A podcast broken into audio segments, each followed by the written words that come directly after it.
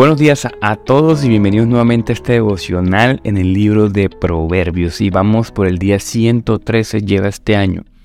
Este capítulo ha sido muy especial para mí, Proverbios 8, porque hemos dicho anteriormente que la Biblia se trata de Cristo y aquí se ve bien reflejado Cristo a través de la sabiduría y a través de la inspiración del Espíritu Santo a Salomón. Es muy bien conocido que la Biblia se trata de Cristo, ¿verdad? Cuando uno habla de de Abraham, de Isaac, de Jacob, de David, de José, de Salomón, de Daniel. Ellos son reflejos de Cristo, de Ruth, de Esther, son un reflejo de lo porvenir, de lo que vendría. Cuando uno habla, por ejemplo, es muy conocido un pasaje mal interpretado acerca de David, que nosotros somos David y nuestros gigantes son Goliat. Pero una mejor interpretación o más ortodoxa cristiana histórica es que Cristo es un reflejo de, o más bien David es un reflejo que iba a ser Cristo. Iba a liberar al pueblo de Dios de la muerte, de la guerra, del pecado. Es una mejor interpretación. Cuando por ejemplo Daniel, Daniel quién es? Un reflejo de Cristo, que no se rindió ante el enemigo, ante la tentación, ante el pecado del hombre. No se rindió ante ningún gigante, ningún imperio, no se rindió ante nadie. Y por él pagó la muerte y resurgió de las llamas. Había uno más entre las llamas, dice una canción. Bueno, ahí estaba Cristo. Entre las llamas salen cuatro personas y habían arrojado a tres. Ahí está el reflejo de Cristo. Qué maravilloso. Pero en Proverbios 8 de manera especial se ha reflejado. Y miren lo que dice el Proverbios 8:19. Mi fruto es mejor que el oro, que el oro puro, y mi ganancia es mejor que la plata escogida. Y sí, el contexto eh, local de este pasaje es que el Señor también, la sabiduría, la sabiduría que procede de Dios te da riquezas también te hace sabio, te mueve a hacer buenos negocios, te pone personas, por supuesto que sí. No podemos hacer una doctrina de ello, pero el Señor te ayuda porque ante la voluntad del Señor, ¿qué es eso? Nada. Absolutamente nada. Pero yo quiero eh, compartir, o más bien lo quiero conectar hacia una intertextualidad con el fruto del Espíritu. Porque más que dinero, lo más sabio es tener sabiduría para saber administrar, pero lo más sabio es tener fruto del Espíritu, es buscar fruto del Espíritu. Y estos días meditaba en un amigo que lo conozco hace más o menos unos nueve meses, diez meses. Cuando lo conocí era una persona diferente, luchando, un hombre joven, soltero, luchando con algunas pasiones y, bueno, típicas luchas de un soltero, ¿verdad? Y hace poquito me comunicó una decisión que tomó y me impactó, porque es una decisión de otra persona, prácticamente. Es una decisión fruto del Espíritu Santo, es dominio propio, tomó una decisión importante. Y si bien lo pudo haber hecho mejor, no cometió errores en, esa situación. Entonces eso me dio esperanza. Porque, mira, el Señor ha tenido paciencia con él, lo ha instruido, lo ha hecho más sabio. Es fruto del Espíritu, es fruto que el Espíritu Santo habita en él. Él ama al Señor, ha cambiado su forma de comunicarse, de expresarse. Como todos, necesitamos cambiar muchas cosas, ¿verdad? Yo también incluso. Pero mira, el Señor viene haciendo la obra a través del Espíritu. Gálatas 5:16 dice, andad por espíritu y no cumpliré los deseos de la carne. Ese es el secreto de la vida cristiana práctica. Anden en el espíritu. Anden en el espíritu. Busquen ayuda en el Espíritu Santo, asistencia en el Espíritu Santo. Eso es andar en el espíritu, buscar ayuda al Espíritu Santo. Antes de tomar decisiones, consulte y ore. Ore, Espíritu Santo, guíeme. Puedes guiarme, puedes ponerme en personas, puedes ponerme. Yo soy mucho de señales, pero si es necesario una señal, el Señor te la va a cumplir. El problema es que tú seas sensible y digas, bueno, estas señales del Señor, bueno, esto es sabio, y no buscar señales donde ya la Biblia habló. Porque si tú buscas señales, por ejemplo, como, ¿será que yo puedo hacer este negocio ilícito? Oye, brother, ya el Señor habló en su palabra, ¿me entiendes? Pues andar en el Espíritu es cuando tú tengas certeza en unas cosas, decisiones, es pedir al Señor te ayuda y te ayudará. Confío con certeza, te ayudará. ¿Verdad? Pero muchas veces también tienes que entender que no te va a responder como tú quieres, a veces. De hecho, la gran mayoría de veces, y gloria a Dios que sea así. Eso lo que habíamos comentado previamente. Pero el fruto del Espíritu en lo que me quiero concentrar hoy es el amor, o que está en singular, la palabra fruto está en amor, o sea, la multiforme gracia de Dios en el fruto. No son los frutos del Espíritu Santo, sino el fruto que produce el Espíritu Santo se convierte en amor, gozo, paz, paciencia, amabilidad, bondad, fidelidad, consideración y disciplina. Dice, no hay ley que condene cualidades semejantes, virtudes semejantes los que pertenecen a Jesucristo han crucificado sus personalidades no regeneradas con todas sus pasiones y deseos.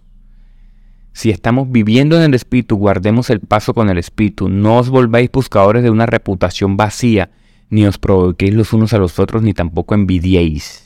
Dice Gálatas 5, 22, 26. Ahí tienen. ¿Guiados por quién? Por el Espíritu Santo, por el poder del Espíritu Santo. ¿Ven? Hay que pedirle al Padre que nos ayude a través del poder del Espíritu Santo a que nos parezcamos a Cristo. Una perfecta oración trinitaria. Ahora, ¿qué es el amor? Vamos a describir rápidamente los, el fruto del Espíritu, ¿cierto? En, su multiforme, en sus multiformes expresiones. Dice que el amor tiene varias expresiones en griego, eros, filia, storge, ágape. Entonces el héroe es la pasión, el amor que siente una joven por una chica, una pasión. Filia es como un amor cálido por nuestros seres queridos. Y storge es como un afecto entre padres e hijos, por ejemplo. Pero ágape, ágape describe el esfuerzo que solamente podemos hacer con la ayuda de Dios. De no buscar más de lo que, de lo no, de no buscar más de lo que mejor hasta que los que procuran hacerlo el daño pueden. Me explico mejor. Tener un amor desinteresado completamente. Ese es el amor que produce el Señor. Ese no lo produce el hombre, ni sus capacidades, ni su razonamiento. Es fruto del Espíritu Santo. Ustedes lo compararán con el amor de padre e hijo, pero miren que muchos padres no aman a sus hijos. Es fruto del Espíritu Santo. La siguiente palabra es gozo. Gozo, la palabra hará, es una palabra que solamente proviene del Señor. No es una alegría que producen las cosas materiales. Mucha gente se cree gozosa, feliz porque tiene materia, pero no. El gozo está fundamentado en Dios. Entonces cuando vengan las dificultades, las situaciones, tu gozo está puesto en el Señor. No te tribulan las dificultades. La siguiente palabra es paz, que en griego es eirene. Fíjense que Aquí la paz también es un fruto diferente a lo que concibe el mundo, sino que aquí quiere decir que es la tranquilidad del corazón que deriva de la fe que está puesta en las manos de Dios. Entonces puedes estar en muchas dificultades y tribulaciones, pero el Señor te produce paz ahí, en medio de esa tormenta. Incluso ese nombre comenzó a usarse como nombre propio, o sea, como, como se le ponía personas porque era una palabra muy bonita y muy apreciada en las iglesias del primer siglo. El siguiente es la paciencia. Decía Crisóstomo, eh, eh, decía que en los primeros siglos, que los romanos pudieron conquistar el mundo porque tenían una especie de macotomía. ¿Qué quiere decir esa expresión? Que es una paciencia de victoria que es una paciencia que es recurrente, que es una paciencia que soporta la actitud de la gente, que es tranquila y que es serena.